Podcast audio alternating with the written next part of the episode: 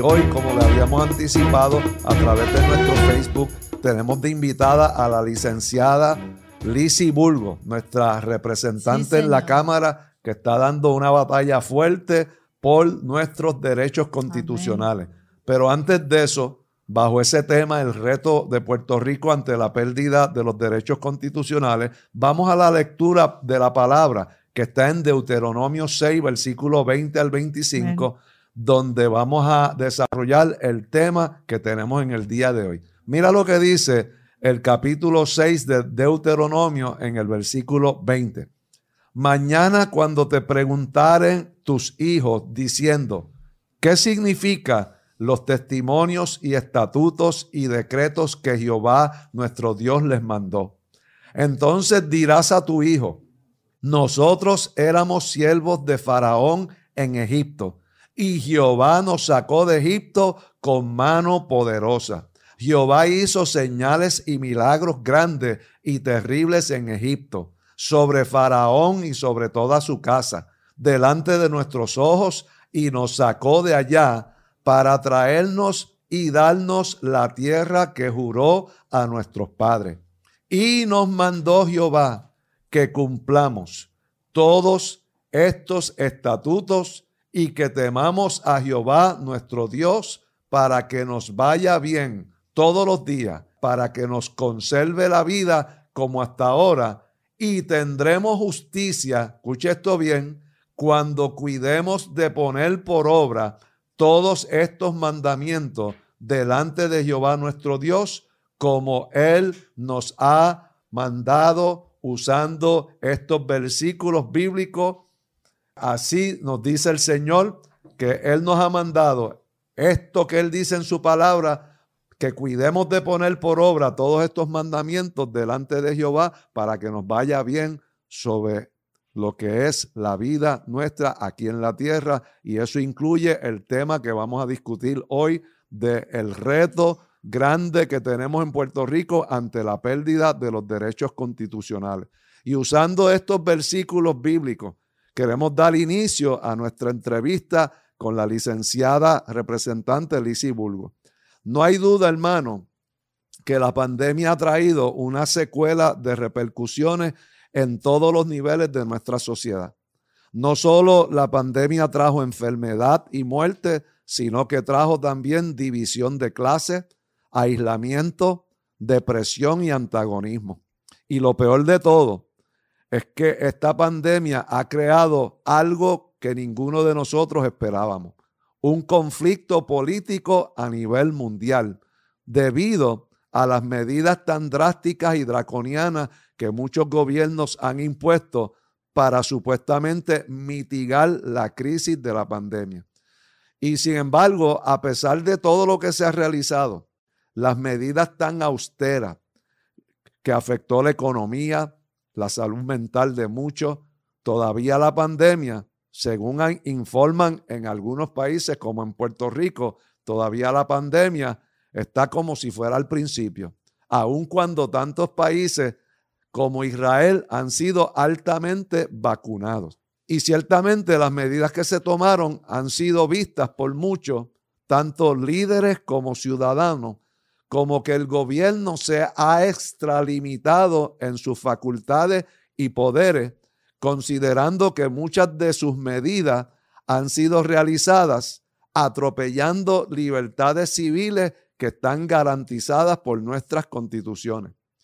Por otro lado, algunos sectores liberales y progresistas no están de acuerdo con esa postura y dicen que por el bien colectivo Aquí no hay ningún tipo de violación de derechos porque las garantías dadas por la constitución no son y que absolutas, como me pareció escuchar en la vista donde participó ACLU aquí en Puerto Rico. Y ante esta disyuntiva, nos encontramos ahora en el presente de los que están a favor y de los que están en contra de estas medidas tan drásticas. Y uno de los puntos medulares que quiero señalar antes de pasar a la entrevista con la licenciada Lizy Bulgo, uno de los puntos medulares de la controversia mayor que estamos viendo al presente es que están estableciendo políticas públicas basado en lo siguiente, en que el no vacunado debe vacunarse para proteger a los demás. esa es la postura que asumen los que dicen que no se están violando los derechos. Y que el no vacunado, escuche esto porque lo he escuchado muchas veces, presenta un peligro potencial para la sociedad porque puede transmitir la enfermedad. Sin embargo, con la nueva data que ha ido saliendo de las mismas organizaciones médicas, ese planteamiento ya no es cierto, porque tanto uno como el otro, el vacunado como el no vacunado, se contagian y transmiten. Y ciertamente esto no se está discutiendo en la forma correcta en los medios de noticias que nosotros tenemos aquí en Puerto Rico y ha causado mucha confusión. Pero este es el meollo de este asunto, que los que abogan porque estas medidas sigan, siguen insistiendo que el no vacunado es una amenaza porque él es el que transmite y contagia. Así que ante esto que estamos viviendo, le damos la bienvenida a la licenciada Lizzie Burgo, nuestra representante allí en la Cámara, y le pedimos a ella que salude antes de comenzar la entrevista. Licenciada, ¿cómo está? Sí, buenas noches. Dios les bendiga, eh, mis amados pastores. Eh, Dios les bendiga al pueblo que les sigue y a Puerto Rico completo. Para mí es un honor eh, representarlos a ustedes y en un tiempo tan determinante como ahora. No cabe lugar a duda que Dios tenía un plan y Dios nos llevó allí para este momento. Y pues queremos honrar primero a Dios, que fue el que nos llevó allí, y traer paz y esperanza al pueblo de Puerto Rico nosotros hemos sentido de parte del Espíritu Santo también que ustedes dos fueron puestas allí por el Señor para la hora que estamos viviendo. Así que ustedes están haciendo una labor no solo encomiable, sino que es una misión de nuestro Señor Jesucristo.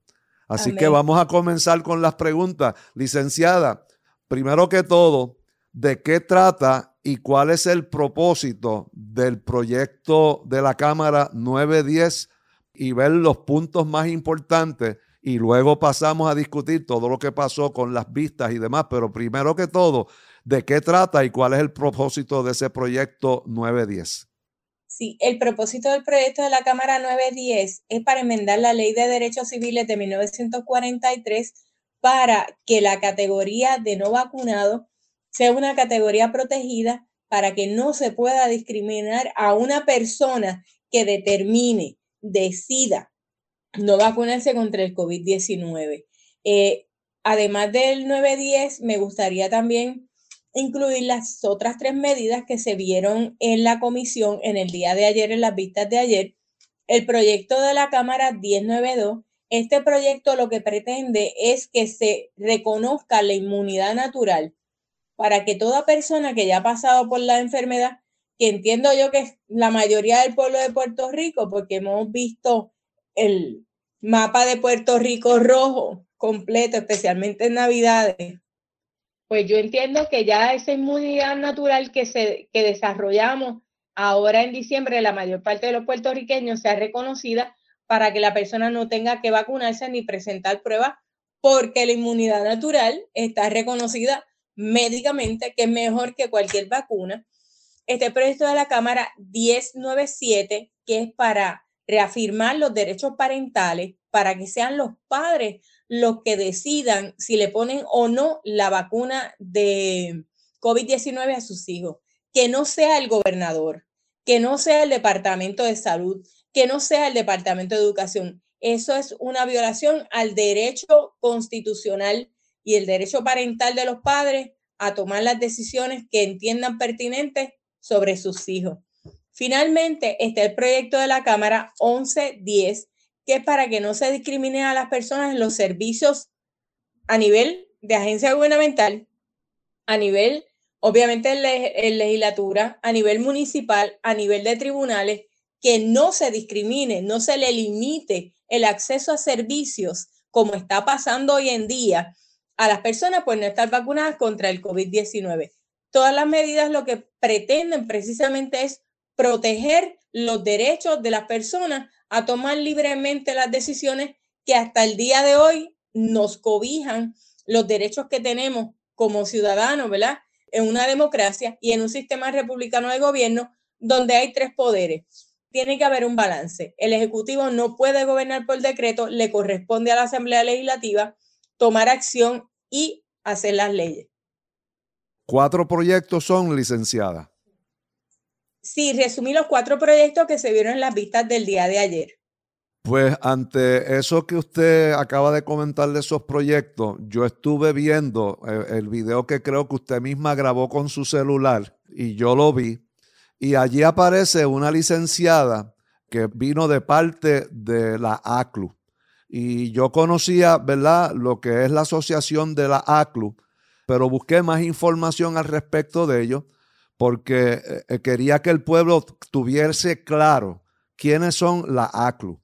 La ACLU son las siglas de American Civil Liberties Union. Y en lo que yo busqué, en la búsqueda, dice que ellos se consideran ser los guardianes de las libertades. Y que ACLU trabaja en las cortes, las legislaturas y comunidades para defender y preservar los derechos individuales y las libertades garantizadas a todas las personas en Estados Unidos por la Constitución y las leyes de los Estados Unidos. Y se lee lo que allí se reporta de esa organización, que eso es lo que los identifica a ellos. De hecho, también leí, licenciada, que su director ejecutivo, el señor Anthony D. Romero, es el primer hombre abiertamente homosexual y primer director hispano de una institución de libertades civiles. Y también allí dice en, un, en lo que yo busqué por internet que recibieron esa organización 30 millones de dólares de parte del señor George Soros. 50 millones de dólares, me aclaran aquí, que le dio el señor George Soros a esa, a esa organización que se llama la ACLU. Y ante esto que le planteo, licenciada, ¿por qué cree que trajeron a miembros de la ACLU para hacer su ponencia sobre el PC910 y que fueron tan enérgicos en oponerse al PC910, algo que consideramos tan incongruente con lo que ellos mismos profesan de ser los que garantizan los derechos y los defensores de, la, de toda persona que quiere mantener sus derechos en función en una sociedad. ¿A qué se debe esa incongruencia que invitaron a estas personas que dicen ser, lo, como le dije aquí, los guardianes de las libertades, pero se opusieron tan tenazmente a su proyecto? No, no entiendo la situación aquí. Me parece un poco contradictoria lo que pasó con esa invitación de la ACLU. Precisamente todos hubiéramos pensado, conociendo que la ACLU pues, es defensora de los derechos civiles, de los derechos humanos, que era la primera que iba a salir, que no era Lisiburgo, se supone que era la ACLU la que hubiera salido en defensa inmediatamente de estos atropellos que, se, que está viviendo el pueblo. Pero todos sabemos que la ACLU es un subterfugio para proteger los derechos de la agenda homosexual, de la comunidad LGBT. Y le explico, eh, yo tuve una, una clienta que policía, que en su trabajo eh, le estaban eh, discriminando por ser cristiana. Y ella va a la ACLU, porque obviamente pensó lo mismo que dice la página. esta, es la, esta es la organización que se supone que defienda, proteja mis derechos. Y cuando ella fue allá a la ACLU y le dijo, mire, me están violentando este derecho constitucional, mis derechos civiles, ellos le dijeron, no, nosotros no bregamos con eso. Ahí es que ella llega a mi oficina y yo dije, pero ¿por qué tú fuiste allí? Si todo el mundo sabe que la ACLU no va a defenderle los derechos a nadie, que no sea de la comunidad LGBT. Por eso no me sorprende que su director eh, principal, ejecutivo, sea homosexual. O sea, que la ACLU es parte de una agenda contraria a lo que son los valores y a lo que son los verdaderos derechos constitucionales que nosotros protegemos y que estamos eh, ¿verdad? esbozando en nuestros proyectos. Obviamente, ellos saben que necesitan personas que vengan en contra de los proyectos, ¿verdad? Para que haya un balance. Vamos a darle la duda, ¿verdad? Para que haya un balance, porque es bueno que está la persona que eh, sí cree en los proyectos Y el que no cree, pues también es válido. Eh, no todo el mundo tiene que pensar igual. Pero como esto es un atropello a nivel isla, no solamente la gente de Proyecto Dignidad es la que está sufriendo, está sufriendo gente de todos los partidos, que inclusive eso yo lo he visto en la calle, cuando me encuentro con la gente, me dice, yo soy de este partido, pero no me están representando, me siento muy frustrado. O sea que esto ya trascendió cualquier tipo de cuestión política, como quieren hacerlo ver o como lo trataron de hacer ver en las vistas, que yo lo que estaba era politicando con esto. No, yo no estoy politiqueando. Aquí hay un problema real que hay que atender. Aquí hay un problema de la gente sufriendo y estamos, la estructura de nuestra democracia está bien frágil, porque ahora mismo están sometiendo al pueblo como si fuera una dictadura. Nosotros no podemos permitir eso. Realmente la posición de la ACLU a mí no eh, me tomó por sorpresa. Ella inclusive en su ponencia eh, me dijo que era una falta de respeto yo tratar de, cambiar la ley de derechos civiles. Sin embargo, ellos la han tratado de cambiar para beneficiar a un grupito pequeño que nada beneficia a los demás, porque ahora mismo lo que yo estoy proponiendo beneficia a todo el mundo, independientemente su raza, su color, su sexo, eh, su partido político, su, su ideología cultural. Esto es para proteger a todo el mundo. Esto verdaderamente atiende lo que son los derechos civiles. Ellos se han encajonado en un solo grupo que ellos siempre han dicho que son desprotegidos. No, aquí todo el mundo sabe que esta comunidad tiene un gran poder adquisitivo. Serán pocos, pero con gran poder adquisitivo. Así que la posición de ellos a mí no me sorprendió y lo vi muy desacertado que se refiriera como una falta de respeto el que esta servidora eh, escribiera un proyecto bien pensado, eh, balanceado constitucionalmente para precisamente proteger y atender un problema real que tenemos. Tenemos cientos de padres desesperados, cientos de enfermeras, policías, maestros sin trabajo. Y es bien triste saber que tan cercano como en el hospital eh, universitario de Carolina, conozco de un caso que a la persona que ha convulsado después de, de una dosis de vacunación no se le ha podido dar ningún tipo de atención neurológica porque no hay personal suficiente. El personal está en la calle buscando sus derechos. Tenemos que volverle a entregar los derechos a la gente para que entonces las personas trabajen y no se nos siga muriendo la gente en los hospitales por falta de, personal y que después entonces le pongan el certificado de función que murió de COVID, como ha estado pasando.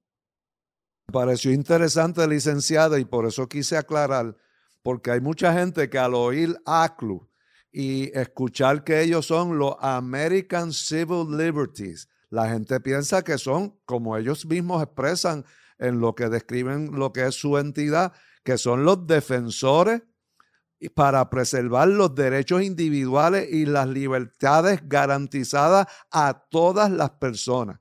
Y que sin embargo ella se sintió indignada cuando usted presentó su proyecto como que eso era una ofensa a lo que ellos estaban haciendo. Y con esta aclaración lo que quiero es que la gente se despierte y entienda que estos son manipulaciones y estilos que se utilizan dentro de esos círculos de las vistas y demás para entonces proyectar a los que están afuera que personas de, que son representantes de estas organizaciones, entonces al hacer esas declaraciones infundan un cambio de pensamiento en aquellos que lo están escuchando. Así que por eso agradecemos que haya aclarado eh, lo que sucedió con ACLU, porque ciertamente hay mucha gente que tiene una percepción equivocada de lo que es ACLU aquí en Puerto Rico. Pastora. En base a esto, yo también escuché las grabaciones eh, de todo lo que ocurrió ayer en estas vistas, donde vi la ponencia de ACLU, también vi eh, las expresiones y comentarios emitidos por el Departamento de la Familia, en especial la Administración de Familias con Niños. Y también vi lo que expresó también el Colegio de Médicos Cirujanos ante la comisión, ¿verdad?, de la Cámara de los Jurídicos. Y todos estos proyectos para mí son sumamente importantes porque tanto el 910 como el 1092, que reconoce esa inmunidad natural, el 1110 de no discriminación por servicios y acceso, y el 1097, donde ustedes afirman en este momento tan importante la afirmación de los derechos parentales. Eh, ¿Qué ocurrió allí? ¿Cuál fue el resultado eh, de lo que ocurrió allí en esas vistas, que nos podría hablar un poquito de eh, lo que usted percibió, el resultado y, cuáles son los próximos pasos que hay que dar al respecto de estos proyectos y medidas. Sí, eh, antes de contestarte la pregunta, me gustaría aclarar que también el Departamento de la Familia asume unas posturas bien contradictorias, porque cuando yo radiqué el proyecto 768 para proteger a los niños, para que no fueran armonizados, eh, la secretaria de la familia salió que los niños tenían un derecho a escoger, que no sé de dónde se lo saca porque el derecho es de los padres. Sin embargo, en cuanto a esto y que había que proteger la dignidad del ser humano, de escoger y todo, y se fue por la sección 1 de la Carta de Derechos de la Constitución de la Dignidad del Ser Humano. Sin embargo, en este caso, usa ese mismo argumento de la dignidad para decir precisamente que es el Estado, es el que debe decidir para proteger a los niños. Ahora mismo, una de las preguntas que quedaron en el tintero fue si ellos, como Departamento de la Familia, investigaron a estos niños que fueron inoculados antes de la autorización eh, de esta vacuna experimental, que hubo una persona que fue convicta de una, farmacia, de una farmacia, creo que en el área sur, eso no lo investigaron. No investigaron las vacunas expiradas que se le suministraron en Peñuelas a 120 personas que lo denunció el alcalde. Tampoco eh, investigaron las vacunas que salieron de la cadena de frío que fueron encontradas a la orilla de la carretera en Morovis. O sea, verdaderamente están emitiendo opiniones, pero no están siendo responsables con lo que le compete al Departamento de la Familia, velar por el bienestar de la familia. Es muy desacertado. También se opusieron al proyecto, pero también sabíamos que la secretaria de la familia, la, la señora Carmen González Magás, es parte de esta agenda de género. Eso ya todo el mundo lo sabe. Y estas posturas, eh, siempre ellas vienen con posturas contrarias a lo que nosotros representamos, aunque nosotros estemos del lado correcto, ellos siempre van a tratar de hacernos ver como que no, pero nosotros seguimos porque sabemos que el pueblo ya sabe, ya el pueblo despertó y vimos cómo fueron atendidas cuatro medidas a la misma vez. Se supone, y para que la gente sepa cómo es el proceso de las vistas públicas, que cada deponente tiene 10 minutos para hablar. Luego, cada representante tiene 10 minutos para hacerle preguntas y en el caso de los portavoces, como es el caso de mío, que soy portavoz de Proyecto Dignidad, tengo 15 minutos. Pero si usted pone 10, eh, cuatro personas a hablar y le das los 10 minutos, yo como representante tendría solamente 15 para hacerle preguntas a cuatro personas. O sea que cuando vienes a ver, están limitando el tiempo para que yo responsablemente le haga las preguntas que son necesarias para que entre en récord la importancia de los proyectos.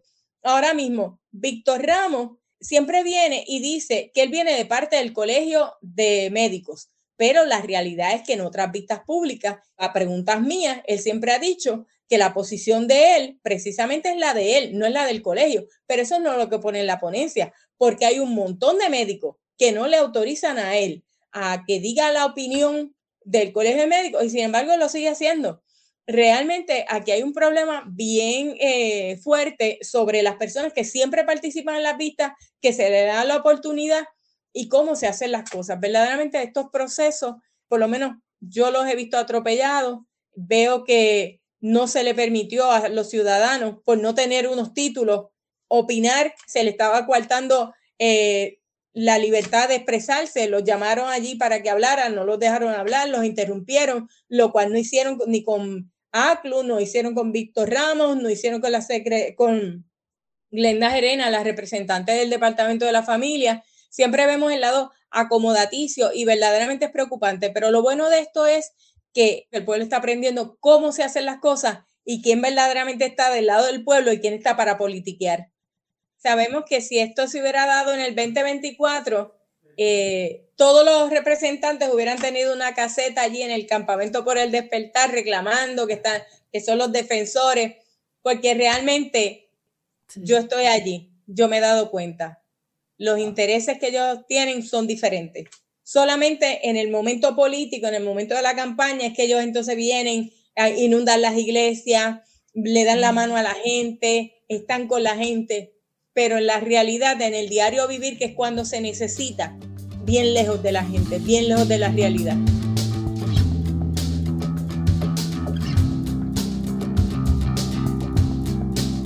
Saludos, somos los pastores Roberto Bonilla y Lizzy Cintrón. Esperamos que estés siendo edificado con nuestros programas. Si quieres conocer más sobre los recursos y enseñanzas de nuestro ministerio, te invitamos a seguirnos.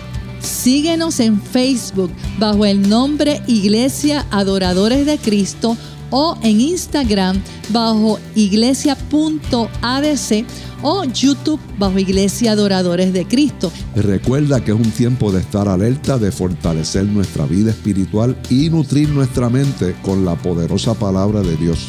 A través de estos medios podrás ver predicaciones, transmisiones en vivo, noticias de eventos de actualidad y contenido digital que van a edificar la vida tuya y la vida de toda tu familia. Oramos y damos gracias al Señor porque tú puedes estar sintonizando estos programas y que Dios te fortalezca, te bendiga y te lleve al cumplimiento de su perfecta voluntad.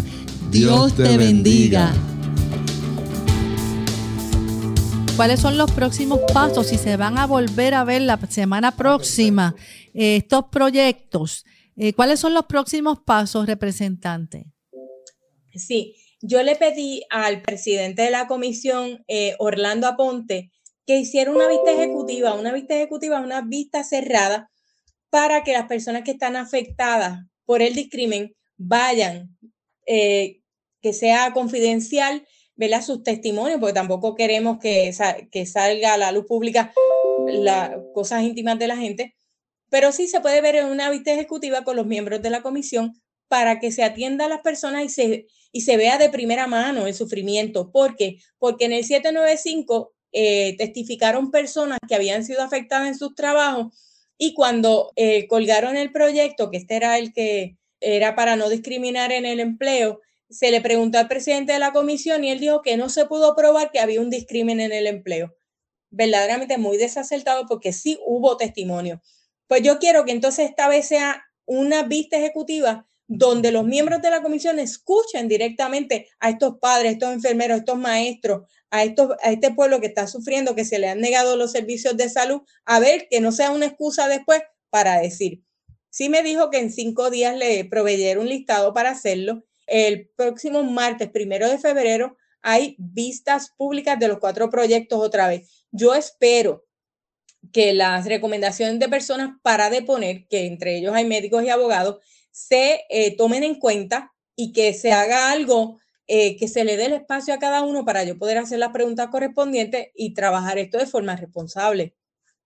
También que lleven voces diferentes, que no sean las que siempre hablan en términos médicos, para que el pueblo pueda ver las diferentes opiniones que hay de, de los diferentes médicos que están investigando otra visión en términos de la forma en que se ha manejado la pandemia. Pues habiendo dicho eso, licenciada, le comenté antes de comenzar que vimos un video. Este es un caballero de nombre Abacuc, tiene nombre bíblico. Él tiene un negocio eh, que se llama Mary's Health Food. Usted sabe, eh, licenciada, que por lo general la gente que tiene negocios de health food, que venden comida vegetariana, que venden vitaminas, pues son muy cuidadosos con lo que ellos echan a su cuerpo. Y este caballero, pues, siendo una persona que tiene un health food, que se llama Mary's Health Food, grabó un video de él en su propio carro, él con la comida que te dan para llevar, que tiene la tapita, y él comiendo en su carro porque como la orden ejecutiva dice que el no vacunado no puede comer en el interior de un local si no presenta la vacunación o la prueba PCR, pues él está aludiendo qué cosa tan extraordinaria que él es el dueño del sitio, que es un sitio que lo que quieren es fomentar la salud, la comida orgánica, vegetariana, y él comiendo en el carro diciendo, yo que soy el dueño de mi local, no puedo entrar a mi local a comer porque no tengo el Vacu ID y porque no tengo la prueba PCR. Y en un momento él llega de, de la frustración que siente, él se le quebranta su voz en medio de lo que está transmitiendo porque él no lo puede entender. Él no puede entender cómo puede haber unas políticas que lo censuren a él a tal grado que él no pueda ni siquiera estar en el comedor de su propio negocio porque no está vacunado o porque no tiene la PCR. Y dice que todos los días se le suscitan situaciones de gente que le preguntan por qué no podemos entrar y sencillamente sentarnos y comernos un bocado de comida, porque esto no se puede. Y entonces ahí se suscita la discusión con los que pueden entrar, que sí tienen el pasaporte del Baku ID y pueden entrar y, y él se siente tan incómodo con la situación que está viviendo, pero que él también está siendo afectado porque él como dueño de negocio no puede comer en su propio establecimiento porque no le es permitido por ley. ¿Qué palabras merece eso y cuáles son sus comentarios al respecto, licenciada? Sí, precisamente eso reafirma la necesidad de estos proyectos. ¿Por qué? Porque ahora mismo se, ha creado esta falsa seguridad de que yo llego a un restaurante y porque presento la, el back ID, yo entro, me quito la mascarilla y como. Entonces, sin embargo, una persona que está sana, que no está vacunada, no puede entrar. Tenemos que verificar por qué, cuál es la lógica, el sentido común, la razonabilidad de por qué dejar a una persona entrar que puede estar infectado simplemente porque presenta una identificación y dejar afuera gente que verdaderamente está sana. Esto lo que le está haciendo es un daño terrible a la economía de Puerto Rico. Este gobernador lo que está destruyendo es la educación, porque se le está impidiendo a los niños entrar a, a coger clases presenciales. Se está destruyendo la salud, porque ahora mismo no se están brindando servicios a los no vacunados. Por eso es que cuando veo las estadísticas y dicen que hay 600 hospitalizados, sabemos que son gente vacunada porque los no vacunados no los reciben. O sea, ¿de qué estamos hablando? Entonces tenemos que la seguridad se está cayendo al piso porque hay policías que ya terminaron, no pueden ser la tercera dosis. Entonces, también los comerciantes están sufriendo. Se nos está cayendo Puerto Rico en pedazos. Eso lo tenemos que evitar.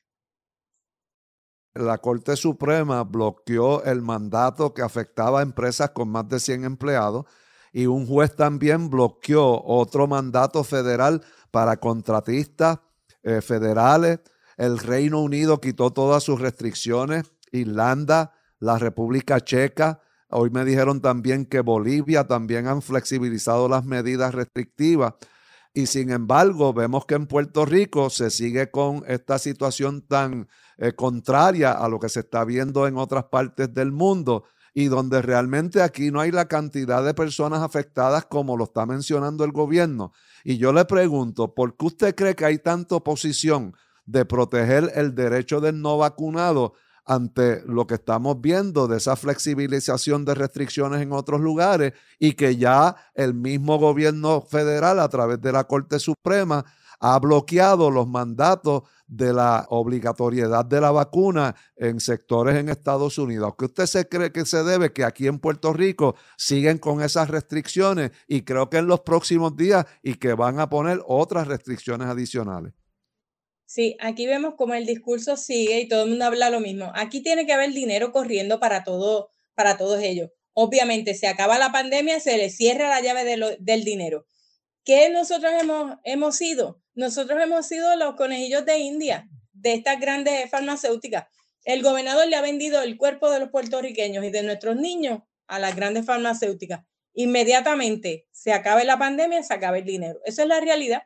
Aquí cogen chavos médicos, hospitales, prensa. Aquí todo el mundo está cogiendo dinero. Eso se sabe. Son secretos a voces. Y esa es la razón. Definitivamente. Yo no veo otra razón porque no se sostiene que ahora mismo, si tenemos 27% de la población con tres dosis, 27%, según las estadísticas del Departamento de la Familia. Tenemos 52% con personas vacunadas, o sea, entiéndase dos dosis que no tienen refuerzo. Y tenemos 21% de personas que no están vacunadas.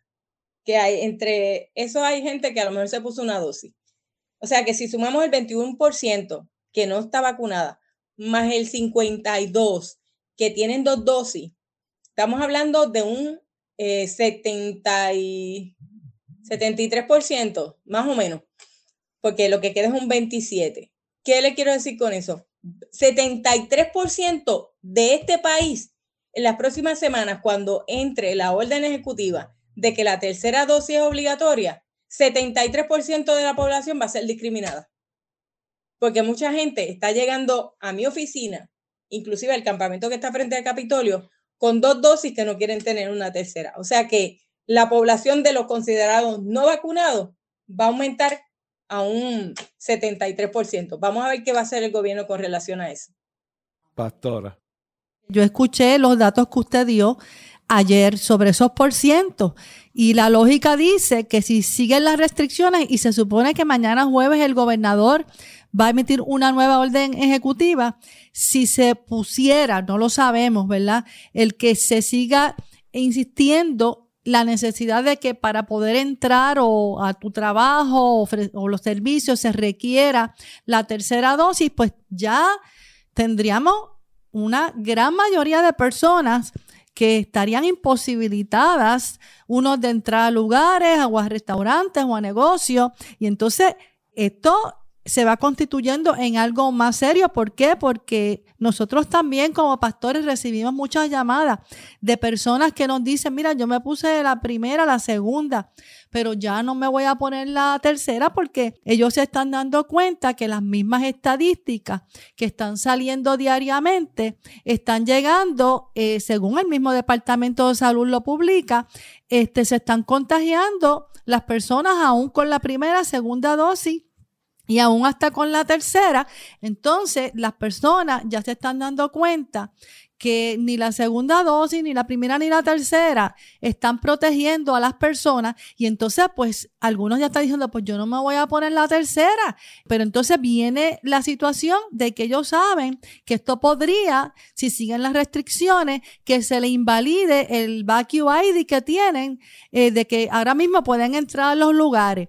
Y si no tiene la tercera, y si se pusiera eso como requisito que tenga que tener la tercera dosis, vamos a tener una gran mayoría de personas en Puerto Rico que van a estar entonces siendo discriminadas, mucho más del 20%, 21 que hay ahora. Entonces, otra cosa que me llama la atención es que la gente está despertando porque además ya está circulando, y quiero que me lo ponga a producción ahí, eh, las noticias, ya está circulando por las redes noticias de, Israel, del estado, de, de la nación de Israel, que siendo la nación que más ha vacunado, porque no solo ya va por la tercera, ya ellos van por la cuarta dosis y están concluyendo, y lo puedes buscar la información en internet, ellos están concluyendo ya que no protegen esta ni la tercera ni la cuarta dosis, no lo están protegiendo del Omicron. Y también hay otra noticia que quiero que producción me la ponga, que es de Pfizer y su socio BioNTech, que ellos mismos iniciaron un estudio y lo publicaron en estos días. Y ahí en ese estudio ellos reconocen los propios fabricantes de la tercera dosis. Ellos mismos están reconociendo que se necesita una vacuna actualizada, diferente, no la que está ahora usándose para la tercera dosis. Y ellos dicen, estamos actualizando las fórmulas de la vacuna porque ya reconocen que las que hay al presente no protegen contra esa eh, Omicron y por eso es que se están contagiando las personas aún con las dosis ya eh, que han recibido. También la FDA, y eso salió ayer, pide que ya no se utilicen fármacos de anticuerpos contra el COVID-19 porque ellos mismos dicen es poco probable que tengan un efecto contra esa variante Omicron. Y como dijo el pastor, países como Dinamarca, Bolivia, Inglaterra, Irlanda, República Checa ya suspendieron todos los procesos de vacunación e Israel ya ha manifestado que la cuarta dosis como no evitó tampoco los contagios, están eliminando algunas restricciones que habían ya establecido.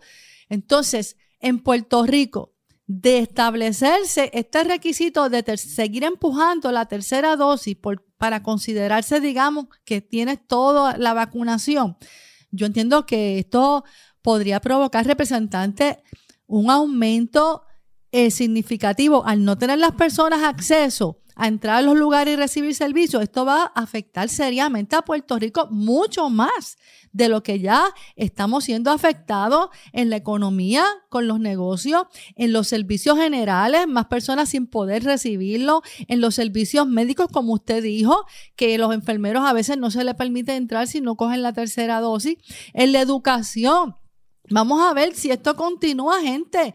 Poca, matrícula, la gente no va a querer matricular ni, ni en la universidad, ni en las privadas y, en la pública, los niños. Y puede haber hasta un efecto de, de, que la gente empiece a emigrar más fuera de Puerto Rico y afectarse también el turismo. O sea, con esto quiero terminarle con una pregunta.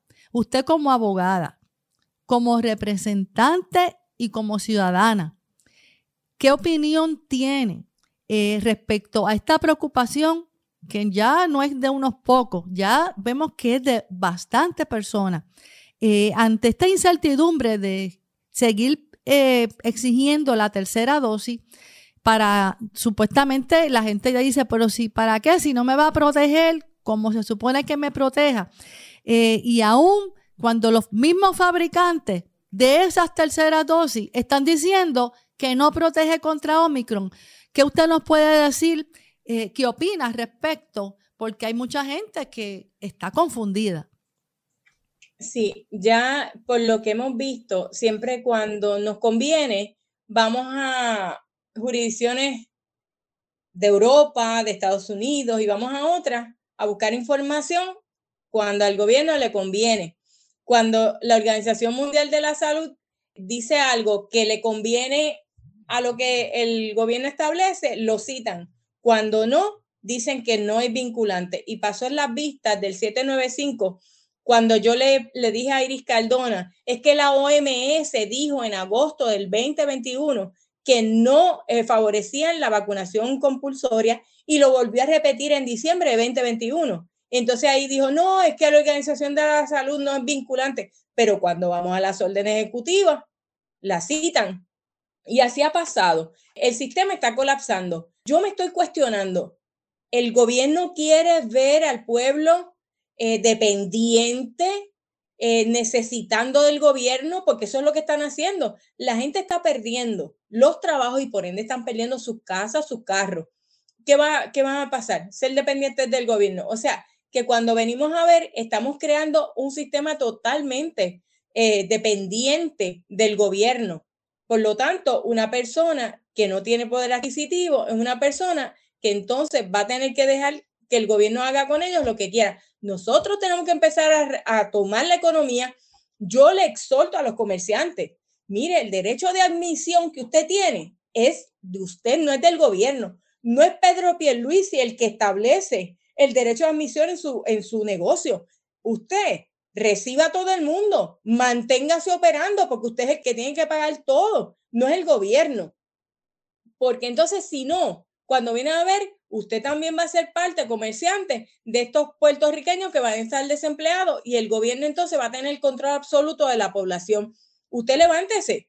¿Qué puede pasar? Que le den una multa, impúgnalo. El gobernador no tiene autoridad en ley para estar poniendo ni multas ni cárcel.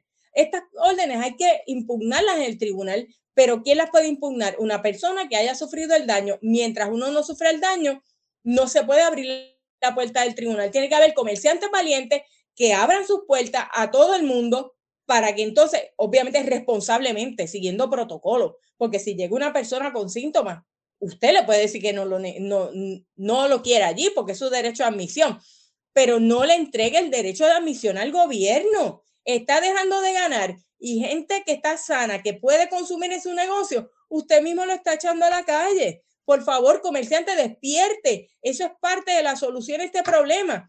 Que los comerciantes se despierten, se levanten y asuman su derecho a la propiedad privada. Porque esto es un secuestro de la propiedad privada, lo que está haciendo el gobierno, al decirle a un comerciante a quién debe recibir o no. El derecho a admisión es del comerciante y no es del gobernador Pedro Pierluisi. Que le quede claro que pueden hacer los padres que se le están eh, denegando el, derecho por constitución de que pueda llevar a su hijo a estudiar presencialmente solo porque no ha sido vacunado. ¿Qué recomendación usted le hace a esos dos sectores que pueden hacer de forma práctica para ellos entonces comenzar a, salirse de esa encrucijada en que se encuentra y puedan operar como libre empresa y que el padre pueda ejercer su rol de, paternidad responsablemente con sus hijos. Eh, hay que explicar algo bien sencillo. La Asamblea Legislativa crea las leyes.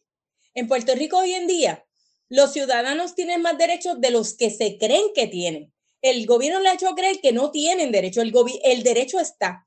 Pero ¿quién es el que finalmente interpreta esas leyes? Es eh, la rama judicial. Que yo le exhorto a los papás, vayan a las regiones escolares y radiquen querellas a los directores de escuela que no le permitan entrar a los niños en, en violación al derecho constitucional a la educación. Radíquele la querella al maestro, al trabajador social y a aquel que le niegue. Para empezar, tienen que decirle al director, trabajador social o maestro, póngame por escrito que mi hijo no puede entrar aquí y deme copia del documento que así lo establezca. Con eso se radica la querella y después que ya uno radica a nivel administrativo, puede entonces después ir al tribunal. Pero no podemos ir al tribunal directo porque el tribunal le va a decir, tiene que agotar primero los remedios. ¿Y cuáles son los remedios? Las querellas a nivel de la región educativa.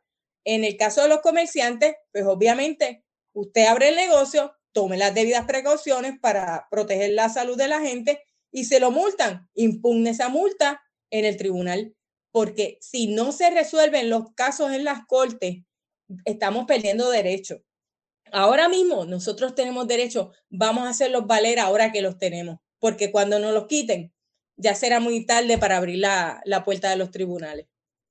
¿Qué cosas prácticas puede hacer los que nos están escuchando de las vistas que se van a ver del proyecto que creo que es el martes próximo. Eh, ¿Qué podemos hacer nosotros como pueblo, licenciada?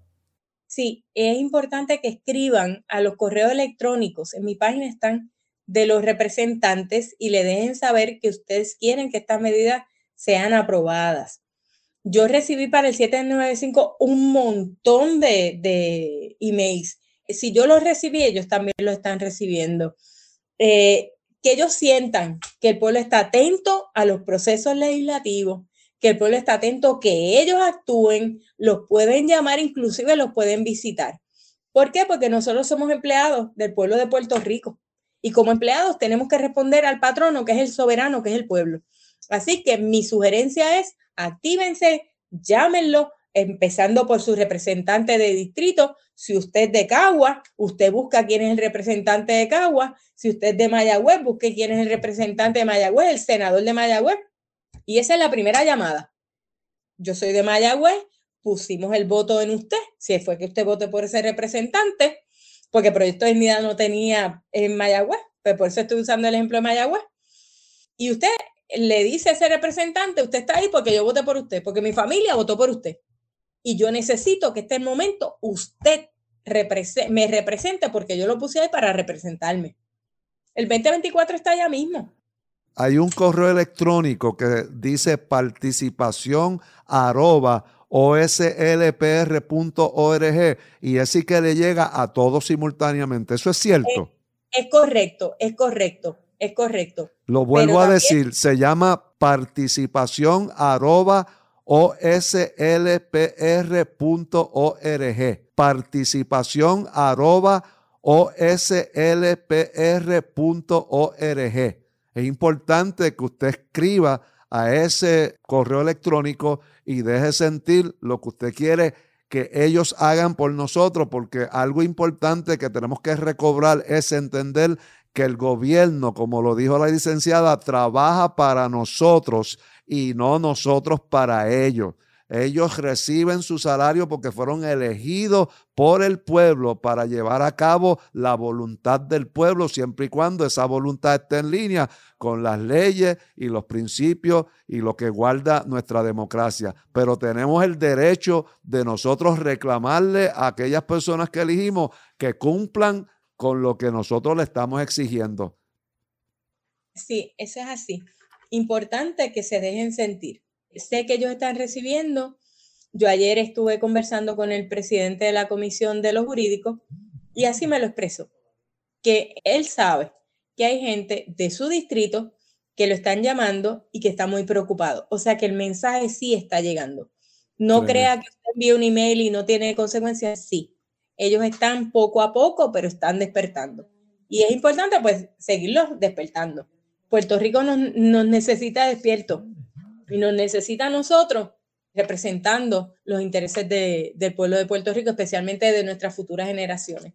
Licenciada, Bobby me recuerda que aquel día mencionaron en las vistas que no había querellas de las personas. ¿Es eso cierto? ¿No hay querellas?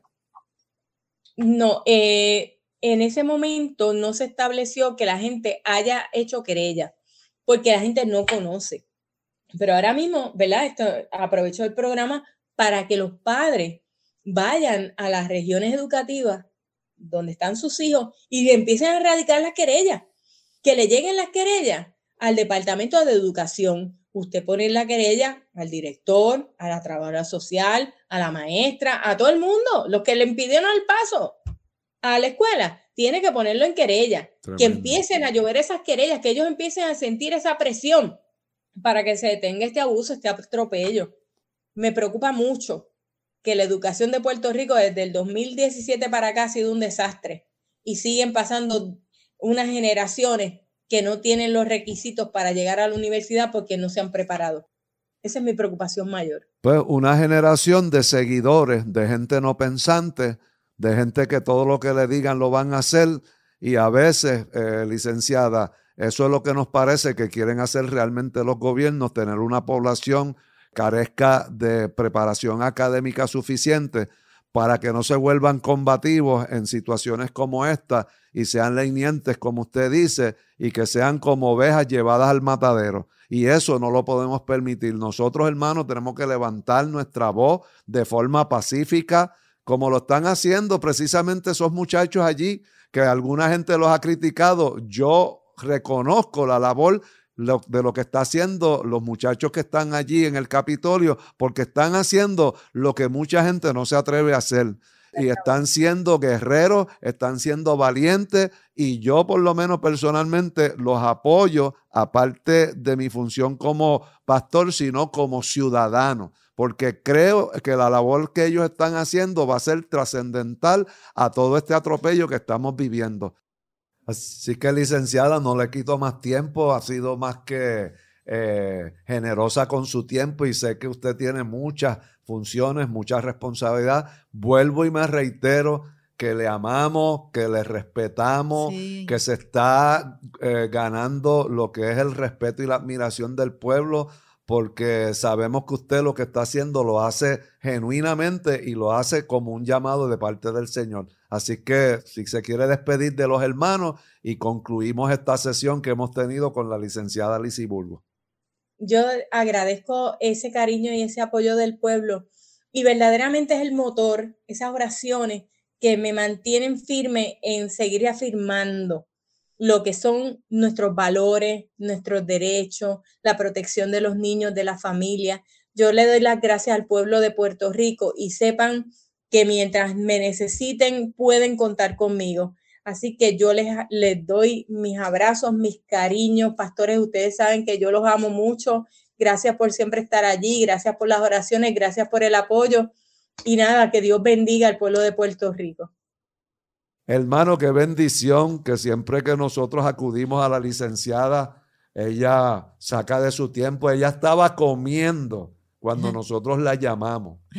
Estaba comiendo el bocado en la mano, acabando de llegar, me imagino que ahora a prepararse para eh, las agendas que tienen, porque esta gente de verdad, amado, trabajan 24/7. Son como los pastores, porque los pastores son así también, trabajan 24/7. Pero ella aún más porque ella está en la palestra pública, está en el ojo público, la están velando lo que está haciendo, lo que dice, y eso carga, eso puede traer tensión emocional. Así que por favor continúen orando por licenciada Lizzie Bulgo, por la licenciada Joan Bebe, por la que se conectó con nosotros, Ada Nora, que la vamos a tener. El 16 de febrero está con nosotros también. Ah, y recuerde el consejo que nos dio. Por favor, hermanos, llamen y escriban. Llamen y escriban. No podemos solamente orar. Orar es una porción, la otra es militancia y la otra es acción. Por favor, llamen y escriban a sus representantes. Pastor, usted tiene los números de los proyectos. Sí, tengo aquí que son cuatro proyectos. Principalmente estuvimos hablando hoy que es el PC 910. Está el 1092 que es para reconocer la inmunidad natural que produce el COVID cuando la persona le dio. El proyecto 1110 de no discriminar por servicios y acceso y permitir la entrada a un de nuevo vacunado y el 1097, el que es para firmar los derechos parentales de padres y a los hijos. Así es que hermano, un abrazo cálido. Si estamos juntos, si hacemos lo que tenemos que hacer, vamos a ver la victoria. Así que gracias por haber estado con nosotros, con la licenciada Lizzie Burgos, mi esposa. Nos despedimos del programa Unidos y Preparados, el programa que expone el cuadro profético en que vivimos y cómo la iglesia se tiene que preparar. Que Dios me los bendiga y nos vemos el próximo jueves.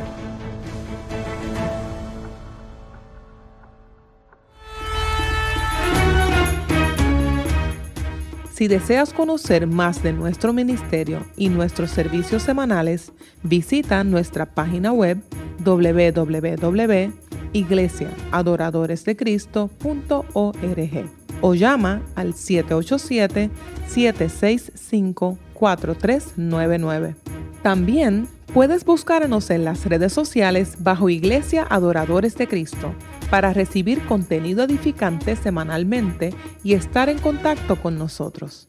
Si quieres volver a escuchar alguno de nuestros programas pasados, puedes acceder al centro de medios en la aplicación de The Rock Radio Network y buscar Unidos y Preparados. Te esperamos en el próximo programa.